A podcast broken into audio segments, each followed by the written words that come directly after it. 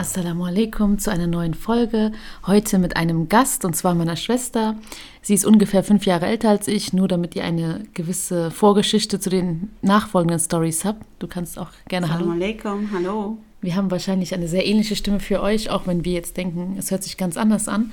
Und zwar reden wir heute über das Thema ähm, Hijab im afghanischen Kreise. Keine Ahnung, wie wir das jetzt äh, verpacken wollen oder wie wir es nennen wollen.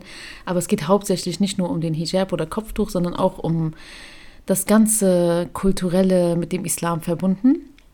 Und vielleicht, äh, ihr kennt ja schon meine Story mit dem Kopftuch, wie ich angefangen habe. Jetzt könnt ihr euch vielleicht mal die Story von meiner Familie anhören, wie sie es empfunden haben. Also soll ich von Anfang an beginnen, ja? Ja, seitdem du es überhaupt weißt. Also ich kann mich noch sehr gut daran erinnern, der erste Tag, beziehungsweise es war, ich glaube, das war nachmittags, wo wir alle zusammen saßen, beziehungsweise du warst oben und dann bist du runtergekommen und wir waren alle voll geschockt, weil du einfach wie aus dem Nichts mit einem äh, Niqab gekommen bist, rausgekommen bist, die Treppe runter und wir haben dich angeschaut und ich habe dich gerade, ich, ich so, hä, was ist das denn? Wo willst du so hin? Und du hast, glaube ich, ich weiß nicht mehr, was du gesagt hast, du hast einen Satz gesagt und bist dann rausgegangen. Und das war für uns alle total der Schock. Mein Vater hat meine Mutter angeschaut und meine Mutter, wir waren alle total überrascht und wussten nicht, wie wir damit umgehen sollen. Mein Vater hat Aber ich sich glaube, es war nicht mit Niqab, weil Niqab habe ich erst draußen angezogen, nicht drinnen. Doch, das war das erste Mal, wo du, du hast dein Hijab ange, angehabt und hast dann diesen Niqab, bevor du kurz bevor du rausgegangen bist, hast du das übergezogen. Dann hast du das gesehen, aber die Ja. anderen nicht. Oh, aber ich habe meine Eltern darauf angesprochen. Dass du mir so viel Stress machen wolltest. Und ich kann mich erinnern, du bist rausgegangen. Mein Vater hat natürlich, so wie manche Väter in dem Kulturkreis halt sind, die geben dann als erstes der Mutter die Schuld. Hm, Was hast du gemacht? Hast du das mit, nicht mitbekommen, dass deine Tochter so geworden ist? Seit wann ist die so radikal? Ja, also so in den netten, höflicheren Ton. Und äh, wir waren alle wirklich perplex. Und ich habe dich dann angerufen oder dir geschrieben, was jetzt mit dir los ist. Und seit wann du jetzt so geworden bist. Also es war wirklich wie aus dem Nichts, ja, von einem Tag auf den anderen. Und äh, ja, so hat es begonnen. Eigentlich war das nicht von heute auf morgen, aber ihr habt einfach nicht die Veränderung Ja, wir haben die wahrgenommen. Veränderung nicht so krass wahrgenommen, beziehungsweise nicht so wahrhaben wollen. Ja, wir haben gemerkt, dass du dich seit längerem so zurückziehst und dich verändert hast und immer irgendwie schlechter gelaunt warst. das stimmt gar nicht. Ich war besser geworden. Du warst zu uns nicht so, also du warst Also so wie normale Teenager, ja, du, so war, wie du, warst jetzt, du hast nicht mehr so viel Zeit mit uns verbracht. Ja, du bist dann immer in dein Zimmer gegangen und wenn wir dich auf irgendwie was angesprochen Sowieso. haben, hast du kurz und knapp äh, eine Antwort gegeben, bist dann hochgegangen. Ja, ich kann mich erinnern, es war so kurz vor der Hochzeit ähm, eines nahen Verwandten und wir hatten äh, alles geplant und ich habe dir ein Kleid gekauft, weil du es dir nicht leisten konntest. Ja, das tut mir bis heute in der Seele weh. Äh, Und äh, wir hatten alles geplant gehabt und es, wie gesagt, dieser äh, Tag, wo du dann damit öffentlich oder dich geoutet hast, äh, der war ja kurz vor der Hochzeit gewesen, ein paar Tage vorher, oder? Ich glaube so ein, zwei Wochen vorher. Und äh, ich war wirklich sauer, weil du das Kleid dann nicht angezogen hast und beziehungsweise nicht auf diese Hochzeit gegangen bist.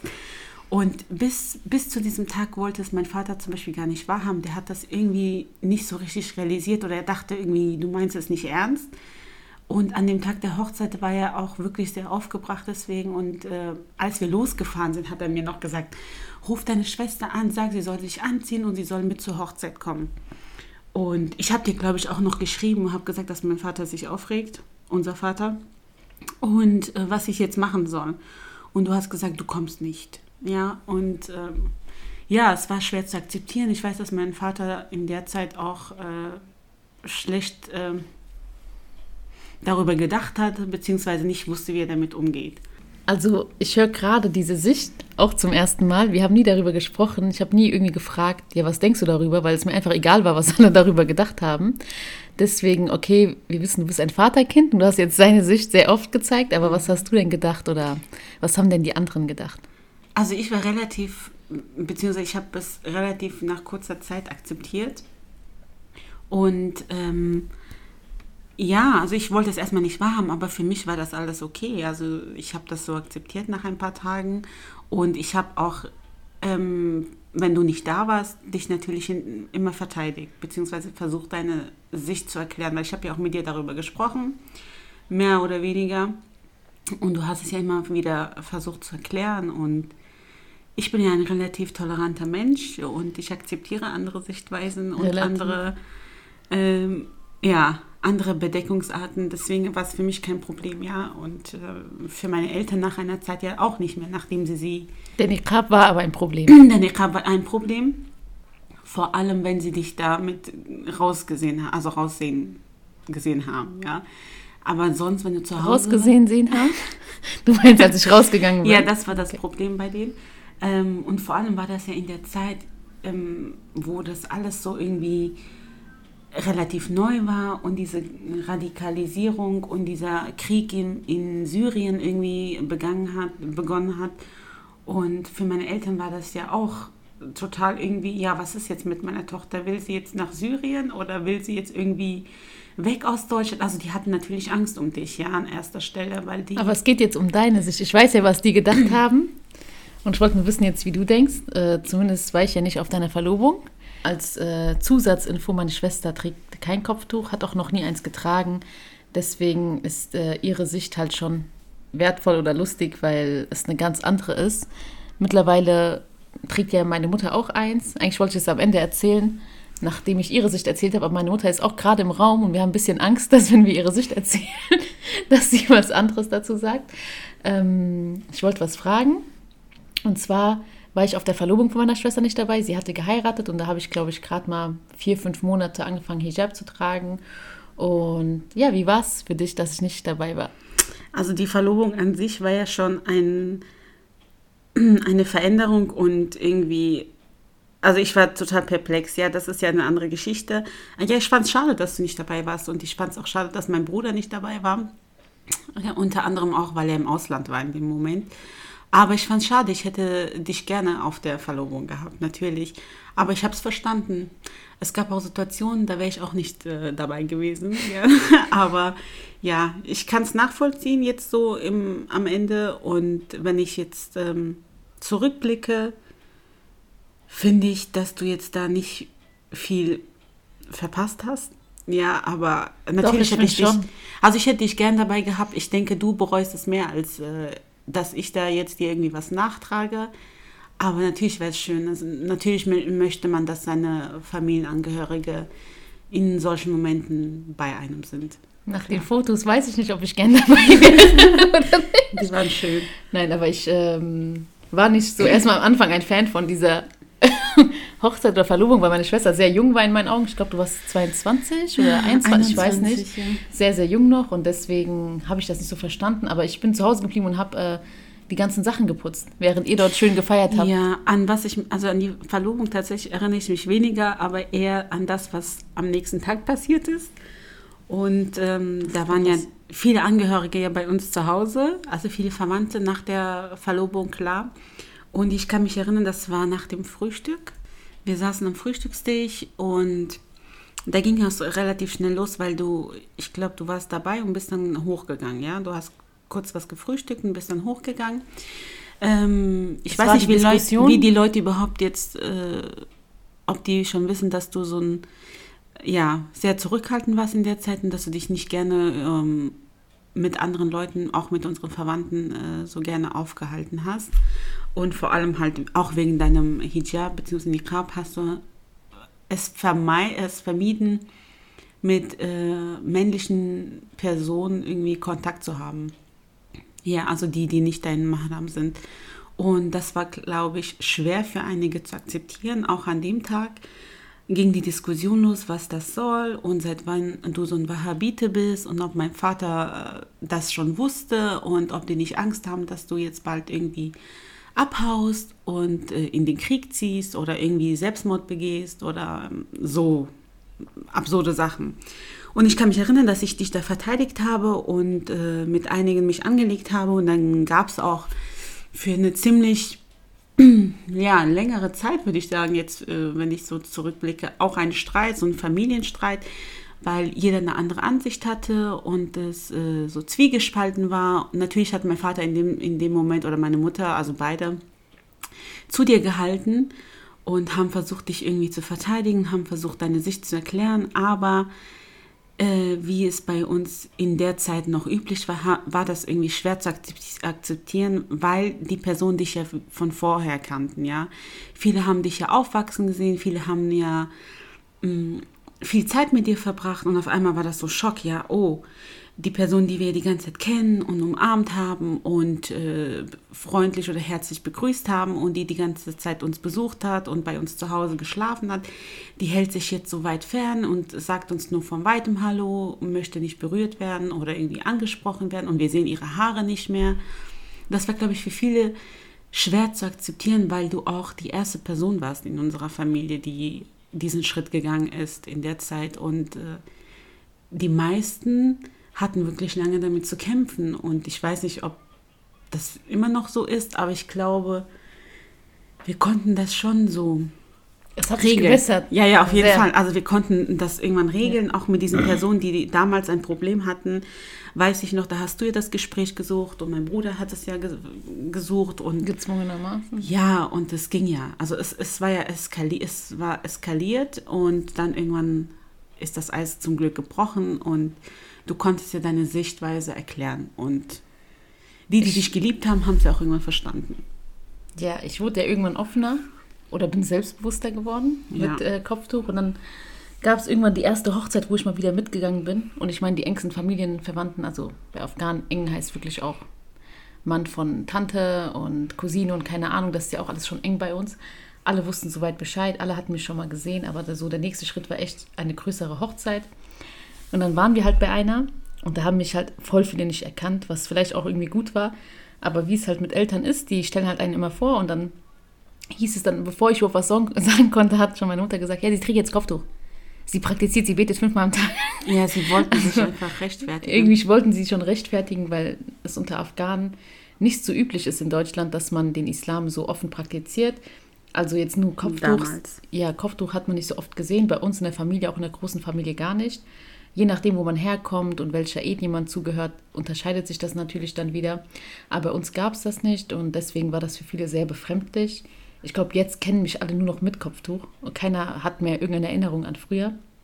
Aber das war halt schon lustig auf dieser Hochzeit, weil mich extrem viele Leute nicht erkannt haben und dann halt so Sachen gesagt haben wie, oh, du hattest so schöne Haare, wieso ziehst du dich so hässlich an oder mhm. keine Ahnung. Und es ging ja nicht nur auf mich, sondern es ging ja auf meine ganze Familie über, weil alle gefragt wurden, warum macht sie das jetzt, warum macht sie das jetzt so und sie hat das damals gemacht. Und ich kann mich erinnern, was du damals anhattest und jetzt siehst du so aus. Also es ist schon sehr schwierig mit Afghanen, ähm, die sehr kulturell aufgewachsen sind, nicht äh, religiös, sondern kulturell, da irgendwie einen Punkt zu finden, dass man sagt, okay, wir lassen es einfach, sondern es ist ein sehr beliebtes Diskussionsthema, weil dann immer dieser Standardsatz kommt wie, ich habe den Glauben im Herzen, ich muss ihn ja nicht nach außen tragen, sondern mein Herz ist ja rein und so weiter. Ähm, meine Schwester hatte auch schon praktiziert, also sie hatte auch gebetet damals, es war, irgendwie hatten wir alle mit zusammen angefangen, aber sie hatte halt, äh, sah halt äußerlich nicht direkt so aus. Deswegen glaube ich, äh, war es für sie ein bisschen anders und sie war auch irgendwie, hat einen anderen Stand, Standpunkt in der Familie oder sie ist halt auch die Älteste. Jetzt Alle lieben mich, ja. Ja, total. ja, das war einfach, wenn man jetzt so im Nachhinein bedenkt, das war ja was ganz Normales, ja. Also ich meine, sie hat ja jetzt nichts Schlimmes gemacht, aber du hattest das Gefühl die ganze Zeit, oh, wir müssen uns erklären, wir müssen, bevor die Leute irgendwie was sagen, sagen wir selber was und wir versuchen es recht zu fertigen. Und ich kann mich erinnern, wir waren mal auf einer Hochzeit von einer Freundin, ich glaube, das habe ich nie erzählt, und sie kannte dich auch nur ohne, ja, und sie kannte dich halt, als du schon jünger warst. Und als sie dich gesehen hat, hat sie mich gefragt, was ist denn los mit ihr? Warum macht sie das? Wird sie irgendwie gezwungen? Habt ihr sie mit irgendjemandem verlobt? Ich so, hä, nee, sie will das einfach so freiwillig und sie hat das für sich entschieden. Und das ging immer so. Also auch Freunden und Leuten, die wir nicht so nahestehen, denen mussten wir ständig erklären, warum du das machst, ja. Also Afghan. Ja, Afghan, natürlich Afghan.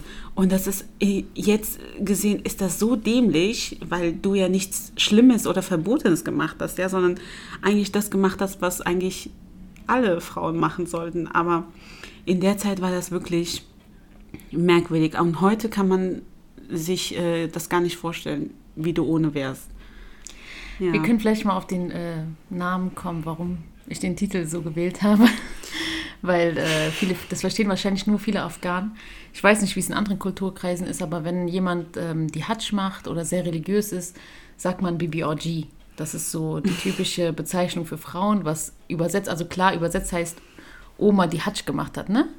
Das heißt einfach eine Frau, die Hajj gemacht hat. Ja, Bibi, Bibi? also edel. Das ist so in- eine edlere Form von Dame. Also Okay, ich dachte, das heißt einfach nur Oma.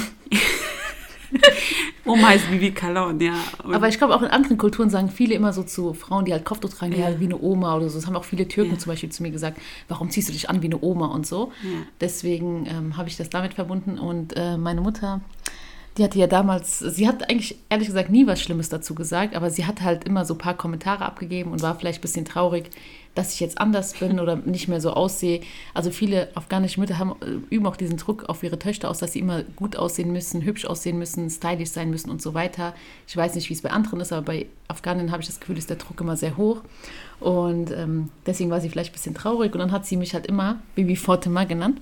ich glaube, das wäre eher so scherzhaft gemeint. Genau, weil einfach äh, Fatima oder Aisha sind halt so Namen, ne, die man mit religiösen Frauen verbindet.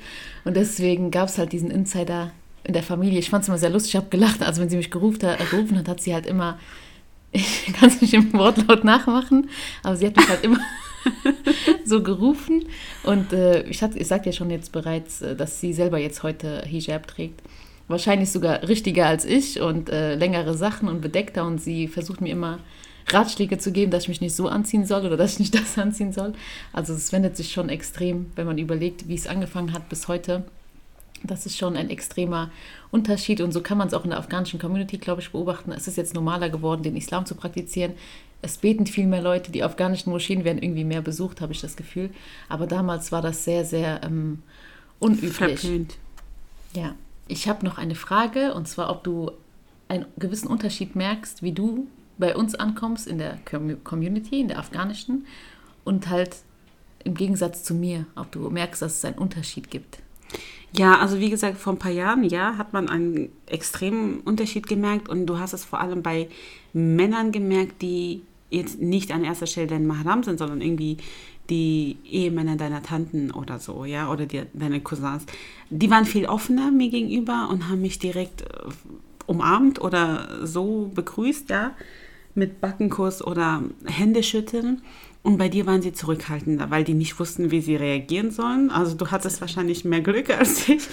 Aber auch draußen, ja, hat man immer das Gefühl gehabt, dass ich immer als erstes angesprochen wurde, wenn irgendwie Fragen waren oder so. Oder dass du eher dumm angemacht wurdest. Also ich kann mich erinnern, wenn wir in der Stadt waren, dass dann irgendwelche fremden Männer Mashallah, Mashallah gerufen haben und dich angeschaut haben. Und ja, also das war schon ein Unterschied, klar. Aber jetzt, äh, heutzutage, ich weiß nicht, wir leben jetzt auch in einer Stadt, die sehr multikulturell ist. Da fällt das nicht so sehr auf. Aber es gab Unterschiede, klar. Und die, die gibt es bestimmt immer noch, ja. Ich, ich werde ja auch mit einer blonden Frau wahrscheinlich äh, unterschieden und anders behandelt, wenn wir nebeneinander laufen würden. Wie denkst du über Frauen mit Kopftuch jetzt und früher? Hat sich das Bild geändert oder ist es gleich?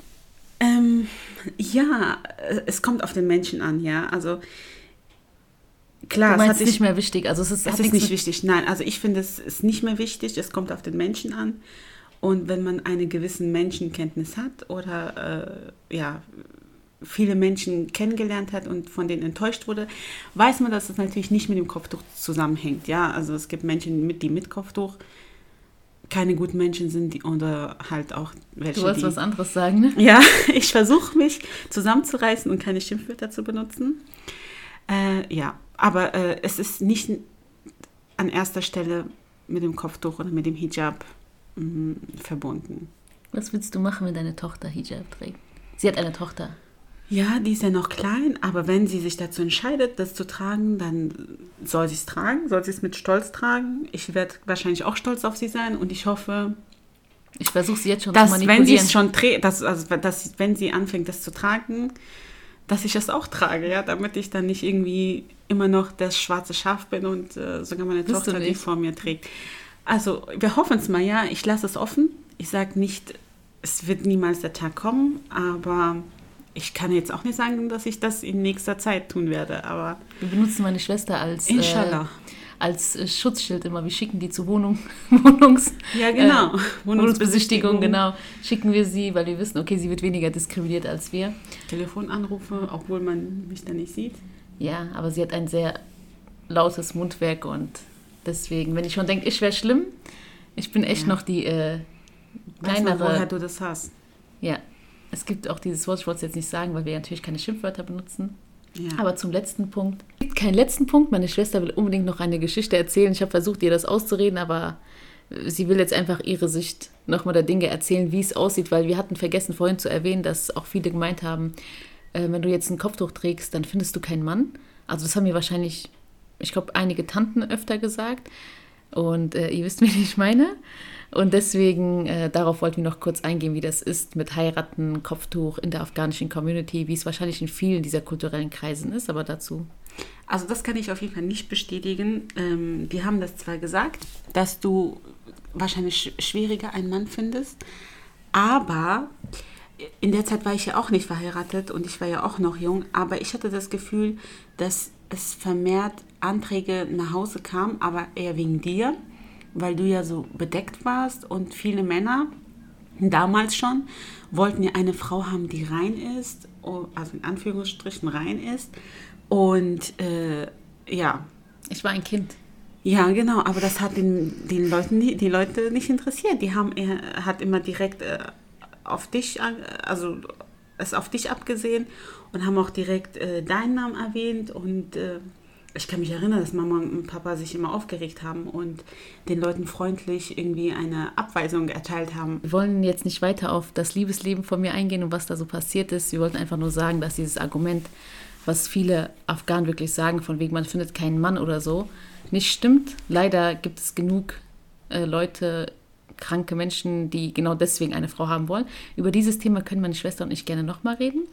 Lasst mir gerne ein Feedback da. Das war's schon. Danke, dass du mitgemacht hast. Ich danke dir. Es wird wahrscheinlich noch ein paar Folgen zusammen geben über andere Themen. Wie gesagt, lasst gerne äh, hier in Spotify ein Feedback da. Und äh, wenn es irgendwas Besonderes gibt, was ihr noch dazu fragen wollt oder wenn ihr Fragen habt, dann gerne über Instagram. Das war's schon. Ähm, bis dann. Salam alaikum. Alaikum salam.